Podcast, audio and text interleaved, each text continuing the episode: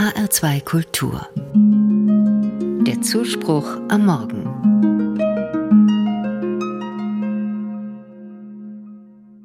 Solène ist eine Frau von 40 Jahren. Sie sitzt in einer schicken Dreizimmerwohnung in Paris auf dem Sofa und dämmert tagelang vor sich hin. Nur mit der Hilfe von Tabletten kann sie morgens aufstehen und abends einschlafen. Burnout hat der Psychiater diagnostiziert. Solène ist Anwältin, hat früh Karriere gemacht und einfach zu viel gearbeitet. Belastendes kam dazu. Ihr Partner, mit dem sie vermeintlich glücklich zusammenlebte, hat sie plötzlich verlassen.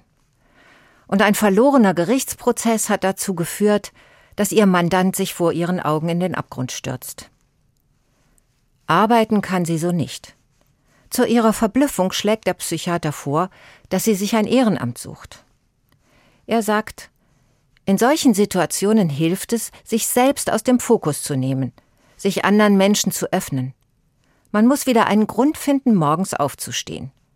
Sich nützlich zu fühlen, sich für eine Sache zu engagieren, anderen zu helfen, könnte einer sein. Der Rat des Psychiaters nimmt die große innere Leere ernst, die Menschen im Burnout spüren. Ähnliche seelsorgerliche Gedanken finde ich auch bei Luther.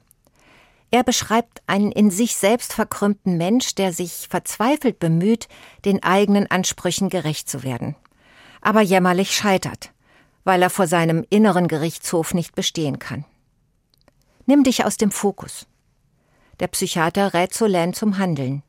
Such dir ein Ehrenamt, eine sinnvolle Tätigkeit.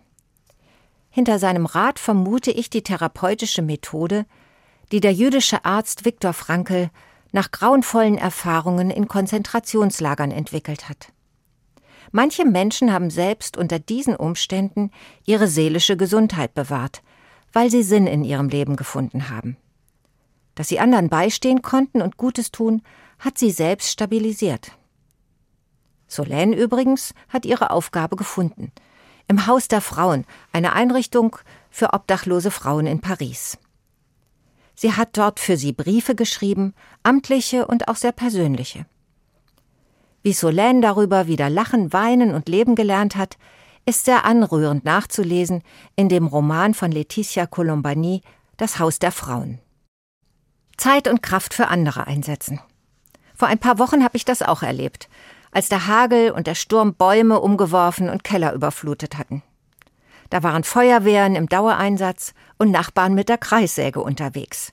Sie haben selbstverständlich zugefasst und hinterher noch beim Kaffee oder Bier zusammengesessen. Was für ein Gewinn an Gemeinschaft und Lebensfreude für alle.